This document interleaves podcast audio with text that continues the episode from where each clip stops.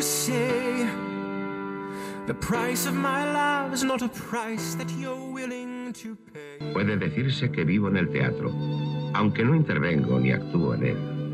Soy crítico comentarista, algo esencial para el teatro.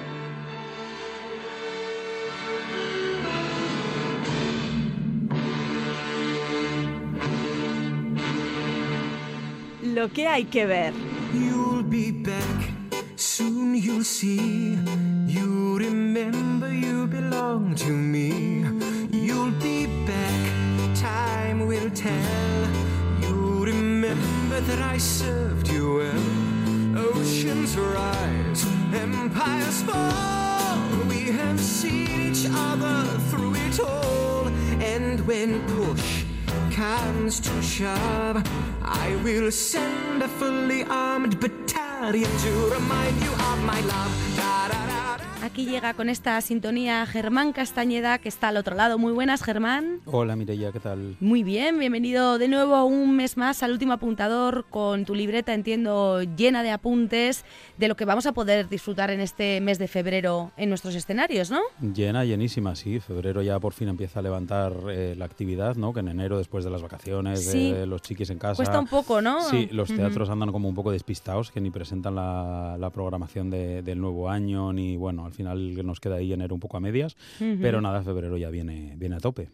Y empiezas hablándonos de un trabajo que estuvo por aquí el otro día, hablándonos de ello, precisamente quien se ha ocupado de su dirección, también uno de los actores. Por aquí anduvieron Itziar Lazcano y Markel Martínez. Cuéntanos de lo que nos hablas, días estupendos, ¿verdad? Según Sí. Sora Garriak. Sí, eh, Días Estupendos, que como dices tiene versión tanto en euskera como en, como en castellano y que ahora mismo está en, en Pabellón 6 de Bilbao ya en Mm. cartel, solo quedan ya funciones en castellano hasta el 11 de febrero, pero bueno, luego probablemente girará más, el 21 de, de febrero va a estar en Eibar, también en castellano, luego ya en abril en Basauri y bueno, irá habiendo, eh, habiendo fechas, de momento castellano, más adelante seguro que en euskera también.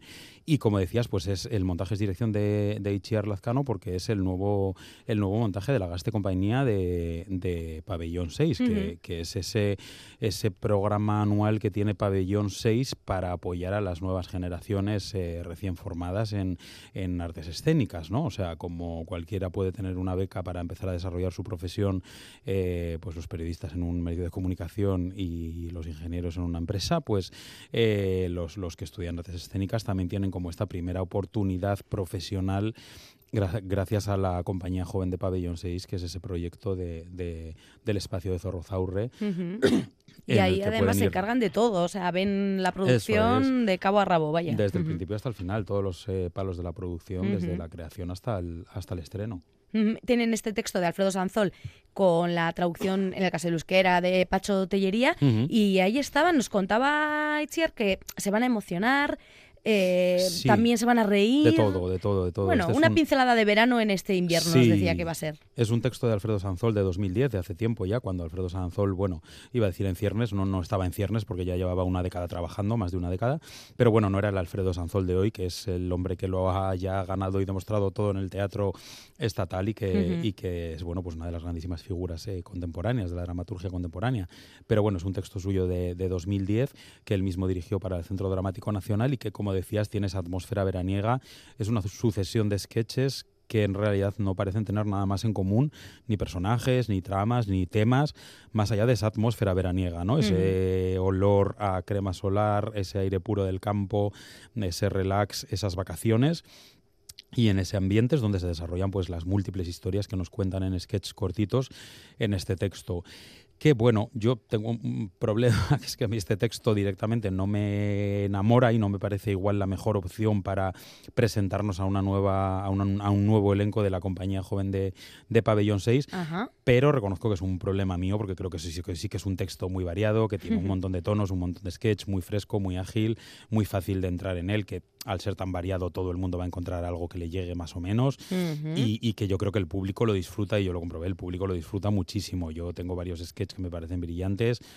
Eh, pero bueno, hay otros que pues se me quedan un poco más cojos. Pero bueno, creo que es muy disfrutable y aunque no sea la mejor opción para hacer debutar a esta, a esta compañía joven, bueno, me parece que le han, le han sacado partido y sobre todo nos, nos sirve para eso, para acercarnos a todo este nuevo elenco recién seleccionado de actores y actrices eh, locales prometedores que estoy convencido que como siempre van a dar después muchísimo que hablar. Claro o sea, que hay sí. que empezar a conocer a, a estos nombres porque vienen formados eh, con un nivel ya absolutamente profesional y por mucho que este sea en realidad su primer trabajo profesional, eh, tienen unas tablas que no sé de dónde las han sacado porque no las tienen porque no han actuado ante el público en general, ¿no? Pero, Ya, ya, pero la sacan pero ahí, las ¿no? sacan, las sacan y En y en, Pabellón 6 les ayudan a sacarlas y a, bueno, ya que a partir de ahí en esta primera experiencia profesional pues levanten vuelo.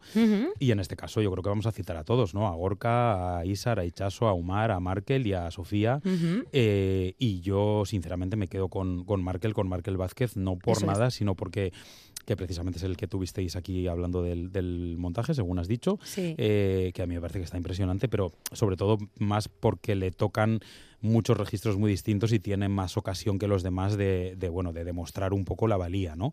Pero, pero me parece que todos están estupendos y a todos hay que seguirles, seguirles la pista. Sí, Markel, que nos decía verano, intensidad, frustración. Bueno, pues de todo ello se desarrollan esas 16 escenas que dices, todo picadito. Algunas gustarán más que otras a cada uno que vaya, pero bueno, para eso está también la, la variedad. Días Sí. estupendos y bueno, pues una pincelada de verano en este frío invierno todavía y, el- y lo que nos sí, queda. Da, da- da gusto verla y se disfruta mucho y yo creo que Itziar Lazcano también ha acertado en la dirección cambiando, al final se pega mucho, se pega completamente a la, a la versión original que dirigió el propio Sanzol para el Centro Dramático Nacional hace 14 años, que a mí me gustaría que bueno que hubiera arriesgado un poco más, hubiera tenido un punto como más auténtico, más de propuesta propia, pero sí que me parece que mejora un poco aquella propuesta al dar eh, multiplicidad de escenarios. Hablabas de 14 escenas, eh, ella, aunque sea a través de proyecciones, pues consigue generar 14 escenarios, que era algo que a mí me parece que a la versión original eh, le fallaba, porque no tenía como mucho sentido que en un mismo escenario se hablara de playa, de montaña y de cena al aire libre a, a las afueras de una casa rural. Pues ahí le han dado una vuelta Eso me parece que está mejorado, sí, y, que, y que bueno, que en realidad a pesar de que lo que yo decía, que no me parece que sea el mejor texto de Sanzol, yo creo que es muy disfrutable y que la gente lo puede pasar muy bien. Pues eso estará en Pabellón 6 y de ahí viajamos hasta la sala BBK, también en Bilbao, para disfrutar esto que suena.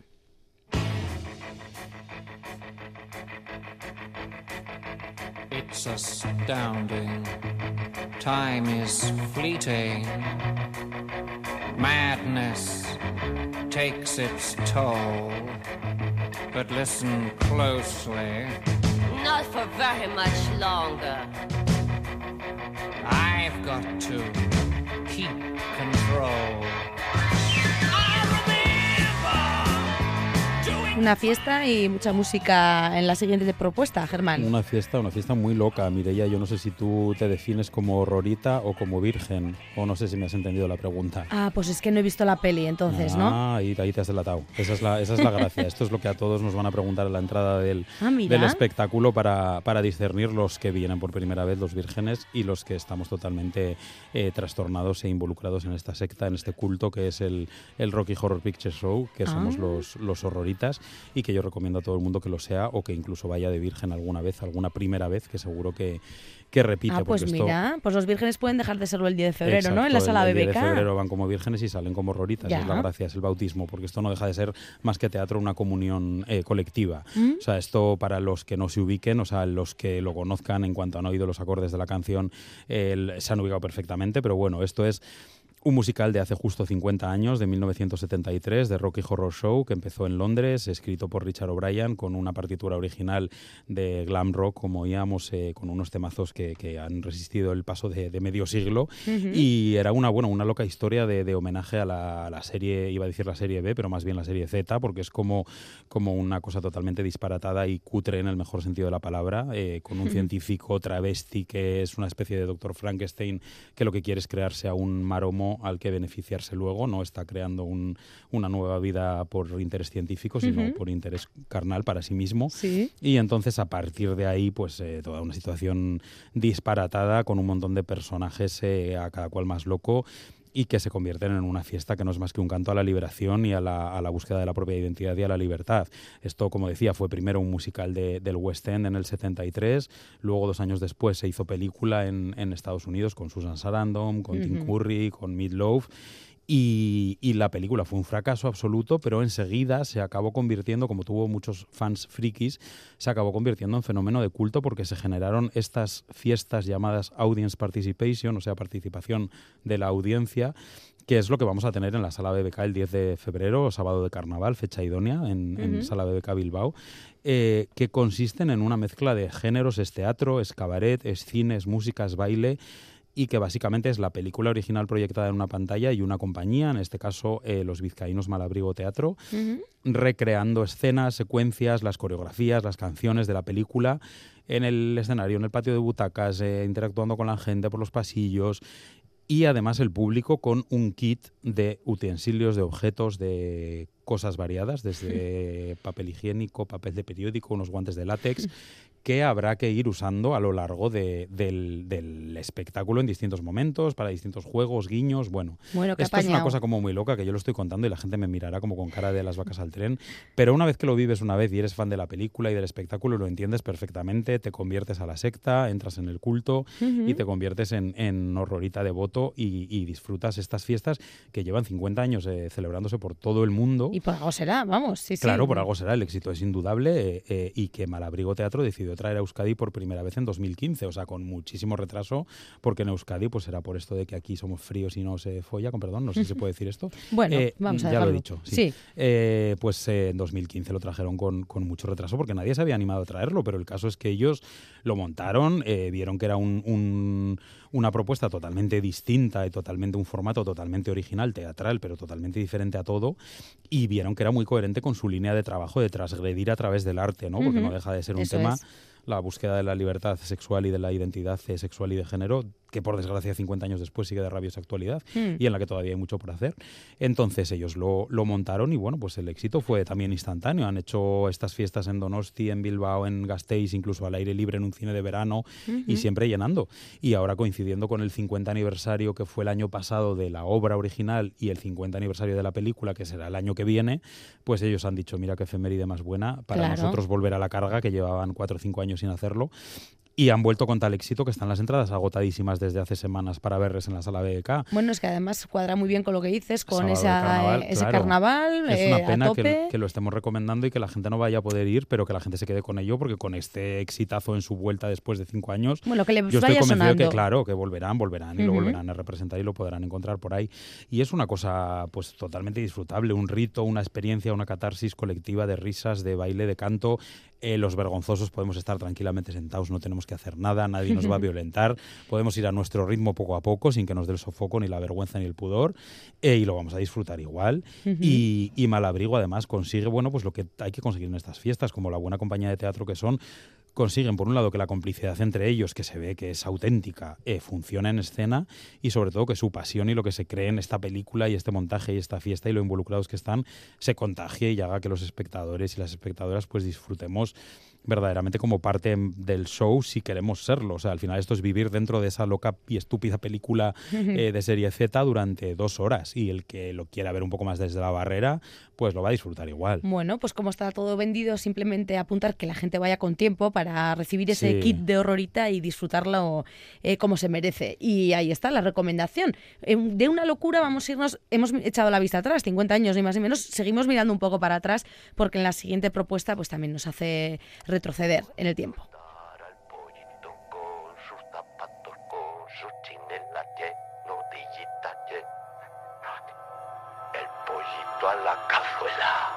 Pacífico Pérez ingresó en este sanatorio penitenciario de Navafría un 25 de marzo de 1961.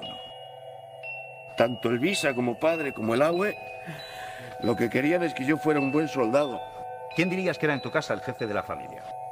¿Y eso quién lo sabe, doctor? Este está en la cantera con suministros, en vez de estar en primera línea. Este también me parece un caso chocante. En primera línea, esas voces que escuchamos, ¿no? Eh, cuéntanos quiénes son, porque algunos quizá Mm. ya les hayan reconocido. Sí, Carmelo Gómez yo creo que está claramente reconocible, también Miguel Hermoso, y esto es, bueno, pues un cambio radical de tema, de tono, de todo respecto Mm. a lo que hablábamos Sí. antes. Esto es eh, Las guerras de nuestros antepasados, que es una versión teatral de una novela mítica de Miguel Delibes, que hemos tenido ya por aquí varias veces, la hemos recomendado anteriormente, pero bueno, por, por apuntar nuevas fechas, en febrero está el 22 y 23 en las jornadas de teatro de Ibar, el 25 en el Musique Barri de Guecho y luego ya en marzo el día 23 en el Victoria Eugenia de Donosti, o sea que siguen girando por Euskadi y recomendamos, bueno, que nadie se la pierda porque las novelas de Delibes lo hemos visto muchas veces con Cinco horas con Mario, con, eh, con Señora de Rojo sobre fondo gris, con Los. Santos Inocentes, eh, bueno, un montón de novelas de, de este hombre que en los últimos años se han llevado al, al teatro. Bueno, Cinco horas con Mario viene de hace un montón de años, pero las otras han sido más, más recientes. Y este caso es otra nueva novela que vuelve a funcionar en, teatro eh, clara y fácilmente, porque los personajes de Delibes son tan reales, están tan bien escritos, son tan verosímiles, tienen esa forma de hablar tan auténtica y que les define, que parece que están escritos para, para el teatro, en realidad, para ponerles en un sitio y hacerles hablar, más Muy que leer. cercanos, además, ¿no? La familia Claro. Pérez, eh, bueno, lo de Pacífico, quizá el nombre está ahí un poco buscado por algo, Sí. pero lo de Pérez, eh, la visa, el abuelo, eso es como gente de andar por casa, ¿no? Sí, y además con un lenguaje, en este caso, pues de Castilla profunda. O sea, el Delibes era un maestro retratando estos perfiles Mm. eh, solo con las palabras que usaban, ¿no? Entonces esto tiene una traslación a las tablas eh, muy automática, muy, muy directa. Y es lo que se vuelve a conseguir una vez más con, con una de sus novelas, En la guerra de nuestros antepasados, protagonizada, como decíamos, por Carmelo Gómez que es el protagonista absoluto, que se lleva todos los momentos de en escena y que está excelso y al que acompaña Miguel Hermoso, al que también oíamos ahí, Mm. pero que es muy consciente Miguel Hermoso de su papel más que nada de, de entrevistador o de ir dando poco a poco paso a los parlamentos de, de Carmelo Gómez, del personaje, porque esto no es un monólogo, podría serlo, en realidad es un retrato robot, bueno, un retrato completo de- del personaje de Pacífico, de Carmelo Gómez, pero a través de una especie de diálogo, entrevista en profundidad, ¿no? que va marcando las pautas Miguel Hermoso. Y, y bueno, así conocemos a este Pacífico, que es un hombre sensible hasta la neura, hasta la enfermedad, pero que ha sido criado por bueno pues en un entorno de una dureza machista, machirula, eh, violenta y, y- y como con ardor guerrero, que a él todavía le ha hecho pues ser bueno, le ha hecho bueno, le ha- básicamente le ha destrozado la cabeza, ¿no? Que es de lo que lo que va y esta obra y lo que descubriremos en esta obra porque es el psiquiatra el que le entrevista y él está encarcelado por un determinado delito que, que iremos viendo a lo largo de la obra, ¿no? Y, y bueno, pues es apasionante descubrir a este personaje, descubrir todo lo que le rodea en aquella época de la España de hace 50, 60 años. Y, y bueno, pues este hombre que no encaja, ¿no? Lo que hablamos ahora de, de construir el, el machismo, de deconstruir el- lo que es ser hombre y la masculinidad, pues el Pacífico nos venía ya deconstruido de, Ya. de fábrica y el pobre no sabía dónde caerse muerto literalmente porque no se ubicaba en un entorno totalmente de testosterona, eh, de testosterona nociva y tóxica. Y eso lo van desgranando, pues eso, como dices, eh, mano a mano entre Miguel Hermoso tirando un poco de la cuerda y Carmelo Gómez con, Sí. con todo el Parlamento y todo el peso de, de la obra, Las guerras de nuestros antepasados. Bueno, pues decías, eh, va a estar en varios sitios, eh, opciones de verla, por lo tanto, en febrero, durante este mes, pues en varios sitios. Y ahora con la música del enterrador vamos a ir metiéndonos precisamente en una obra que lleva ese nombre, ¿no? Y que va a estar en el Teatro Principal de, Donostia y que habla, pues, eh, de, eso, ¿no? De, la profesión del enterrador, o cuéntanos. Sí, de la profesión del enterrador, de un, enterrador muy concreto, ¿no? Nos vamos al, como decías, a Donostia, al teatro principal, ya entramos en marzo, esto será el 1 y el 2 de marzo, y, y es un enterrador en los tiempos de la posguerra eh, civil española, un republicano condenado y que condenado, bueno, pues este, entre comillas, tuvo suerte porque no le fusilaron, pero le condenaron a ser enterrador, eh, básicamente sepultando republicanos fusilados eh, a mansalva. Se, se dice, bueno, se sabe, porque este personaje es real, es la historia de un personaje real, que llegó a enterrar a más de 2.500 eh, republicanos fusilados en fosas, ¿no? Entonces, él ya se vio venir este periplo de que estamos viviendo hoy en día con las fosas comunes, mm, se vio en la que le estaban metiendo y él tuvo eh, la dignidad, el cuidado, la atención y la dedicación de lavar y adecentar todos los cadáveres, de llevar un exhaustivo registro eh, cogiendo un objeto personal o un trozo de pelo eh, de cada uno de ellos y, y marcando dónde lo había enterrado exactamente, viéndose que esto iban a ser miles de cadáveres que nadie iba a poder nunca recuperar, él intentó que todos los familiares de los que pasaban por sus manos, pues por lo menos en un futuro pudieran ubicarlos. Intentamos, eh, intentando dar un poquito de dignidad ¿no? al, Exacto. al asunto. Esa es la, esa es la palabra. dar- dar Sumerjámonos en, a- en- en ello con, con la música y seguimos respirando qué, qué le ocurre al enterrador por la cabeza.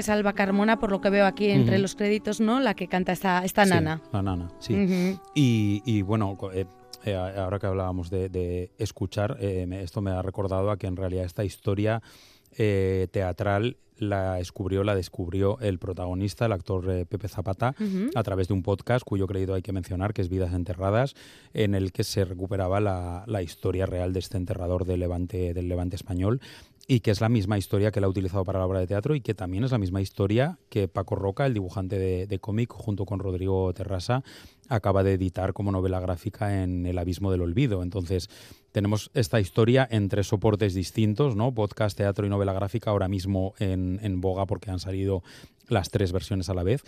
Y bueno, es una historia real tan potente que es que funciona igual en cualquier soporte y por muy mejor o peor que esté contada es tan potente que funciona. Y aquí en en teatro planteada como monólogo, ¿no? Con este actor que decimos Pepe Zapata, que es el que la ha levantado y, y el que le, le interpreta, dirigida y, y con dramaturgia de, de Gerard, Vázquez, Gerard.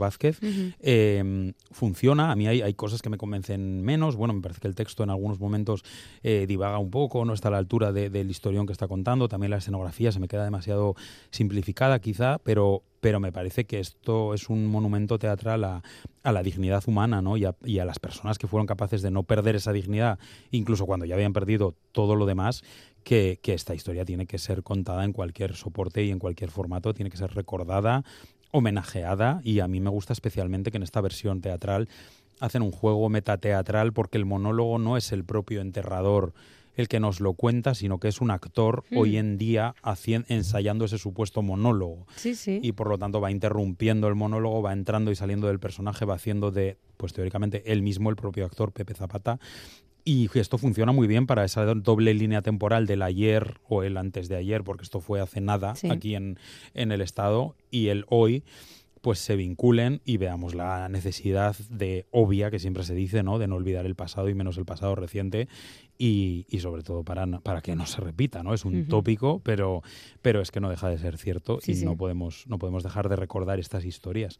Pues para eso está eso, el enterrador, como dices, con, con esa puesta en escena curiosa, ¿no? De- del actor y el personaje ahí mezclándose con ese monólogo y bueno, pues haciendo un poco ahí en el título es una historia profunda, ¿no? Como no podía ser menos, Sí, aquello de sí. enterrar y bueno, pues intentando con el teatro siempre pues rendir un homenaje, ciertamente en este caso a estas personas Y- anónimas, ¿no? Que- Incluso formar y, y- y- construir eh, seres humanos mejores, ¿no? O sea, yo creo que esta obra la debería ver todo el mundo, tanto nuevas generaciones que no les enseñamos en los colegios e institutos lo que pasó aquí hace cuatro días, como los negacionistas y los desmemoriados que no saben o no quieren saber lo que pasó aquí Ujú. antes de ayer.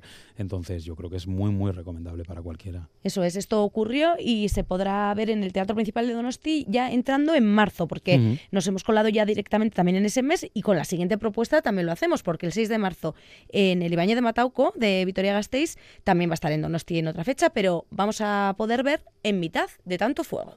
Y frente al fuego nuestros cuerpos arrojaban sombras por todas las paredes de la cueva como pinturas fugaces. Aquí. Y allí. Los caballos no quieren avanzar. Vamos, malditos, estoy al pie de Troya. Tres veces ataco las murallas. Y tres veces una fuerza me empuja atrás. Pero ¿qué importa? Ella es de su esposo. Su esposo es griego y basta. Exigen honor, patria, exigen la venganza y a cada grito otro y otro y otro. Y ya solo éramos gritos.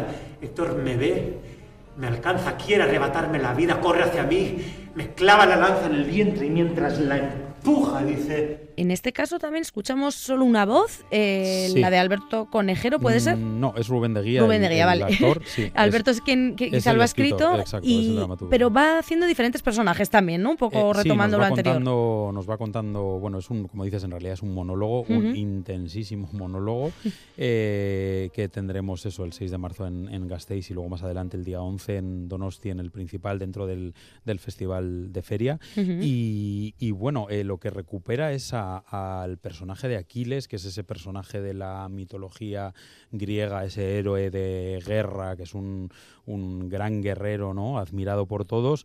Eh, y lo que hace en este monólogo es retratar a ese Aquiles visto por los ojos de uno de sus compañeros de armas, que es Patroclo, que también fue su amante. Entonces ese es el papel que interpreta Rubén de Guía y por eso se meten distintos personajes porque él como Patroclo va contando pues cómo ve a Aquiles, cuál es su relación con él eh, y cómo se relacionan con, se relacionan con otros muchos personajes. Eh, esto parte de la, de la Iliada, pero bueno, a partir de ahí Alberto Conejero, el gran dramaturgo de, bueno, recientemente hemos visto eh, la obra del mar, muy, muy, muy premiada también la geometría del trigo, la piedra oscura, un montón de obras eh, ya clásicas de estos últimos años. Y en este caso parte de la, de la Iliada y de su extensísimo conocimiento de, de la literatura eh, grecolatina para crear un monólogo propio que incluye también alusiones al hoy en día, que trae la historia de entonces a épocas más recientes, que hace paralelismos entre aquella guerra de Troya Mm. y otras guerras del siglo pasado. Y a mí me parece que el texto que ha compuesto Alberto Conejero es oro puro, o sea, es un prodigio, es un, tiene una belleza sublime y, y- y- y al final no deja de ser una oda al enamoramiento, ¿no? Porque él está como, pues bueno, aunque esté hablando de la guerra y de la pasión guerrera, es en realidad el amor, que es lo que siente, lo que sienten y se acaban reconociendo que sienten Patroclo y, Aquiles y no es más que un alegato anti- antibelicista pero original, ¿no? Lejos de los tópicos, pues al final es a través de- del amor, de, de- de- de la libertad y el, y el amor para la libertad para amar como verdadero motor de- del alma humana y no la guerra. Entonces, a mí me parece que el, te- el texto es maravilloso, poético y, y no le toca una coma y, y se puede leer, yo lo, lo tengo y lo vuelvo a releer sin, sin una interpretación de alguien, ¿no? O sea, funciona perfectamente, es precioso. El protagonista, Rubén de Guía, es uno de los eh, grandes actores jóvenes actuales de- de- del Estado y también me parece un acierto para, para este papel. Y lo que sí que no me convence, tengo que puntualizarlo, es la dirección, que me parece que no, no, no me cuadra para nada, ¿no? Con el nivel del, del texto y del actor, me parece que, que la dirección parece casi trabajar en contra del, del montaje porque le limita la expresión corporal al, al actor, le tiene estático con el autómata, Mm. no aprovecha el espacio escénico, lo tiene de pie todo el rato quieto, eh, le impone unas pausas en, en- en cómo declama el texto que a veces dificultan incluso la comprensión de, un texto bellísimo. Entonces, aunque le achaco esa dirección que a mí no me ha convencido eh, verdaderamente nada, me parece que lo otro vale tanto y es tan maravilloso que la obra es más que recomendable. O sea, para mí sería una obra de 10 que por este lastre de la dirección se me queda en un seis y medio, pero me parece que hay que, hay que verla y merece mucho la pena. Bueno, y y por fin se estrena en, en Euskadi y, y Rubén es un actor estupendo y Alberto es un escritor maravilloso. Bueno, pues ahí están las recomendaciones que dejan un poco mm, tocado así la fibra, porque cuánta guerra, ¿no? Sí, Eh, hay alguna, hay ¿cómo se nota? fiestecilla al principio que hemos sí, hablado, sí, menos ¿no? mal que hemos hablado de Rocky, de esos horroritas. nos hemos porque, un poco y bueno, y los días estupendos, que eso también en Bueno, Pabellón sí, más 6 es la fiesta y la alegría. sí. Pero sí, es que, bueno, ¿y qué vamos a hacer, no? Si es que así está el mundo. O sea, teatro, las guerras tanto, continúan y en el teatro nos lo cuentan, es, nos nos hablan de las pasadas, bueno intentamos que no ocurran de nuevo, pero ahí siguen, en fin.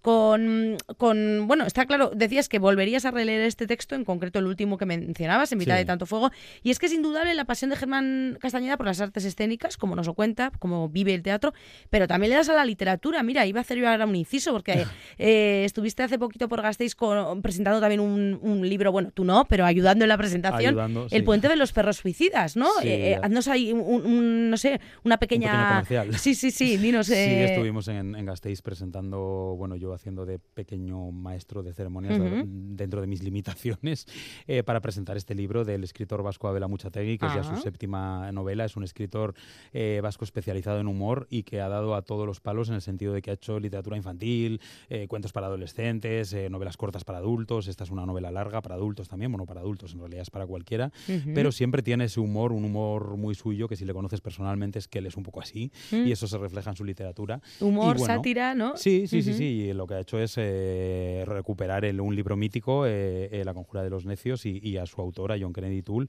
para, para traerlo de nuevo a la vida y que él mismo descubra cómo se ha convertido en un mito de la literatura, aunque murió sin poder publicar, ¿no? Entonces ahí está el contraste y ahí está la comedia servida de él de repente volver a aparecer en su Nueva Orleans natal mm, y no haberse comido un colín entonces y de repente ahora descubrir que es el héroe de la ciudad y uno de los escritores cumbre de la literatura norteamericana. Entonces, Ujú. bueno, una lectura así muy, muy ágil, muy divertida, muy entretenida que yo tengo que recomendar, ya que me has dejado meter claro, la ahí está. yo no puedo más que recomendarla. Abel La Muchategui con ese libro que comentamos, El puente de los perros suicidas. Y en cuanto al teatro, pues ya habrán tomado buena nota nuestros y nuestras oyentes de esos días estupendos en Pabellón 6, esa fiesta para los horroritas que conocen ya y tanto porque tienen todas las entradas ya compradas, así que la sala BBK eh, de Bilbao ahí estará Rocky Horror Picture Show y también las guerras de nuestros antepasados, El enterrador y este último en mitad de tanto fuego. Bueno, pues un placer Germán Castañeda habernos eh, escuchado un mes más y en marzo nos citamos creo con, con algo concreto, ¿no? De cara a ese mes. Sí, sí, marzo, bueno, en marzo tenemos el 8M y yo creo que aunque no queremos caer en el tópico de no, en marzo hablamos de mujeres, pero luego ya el resto del año no, no.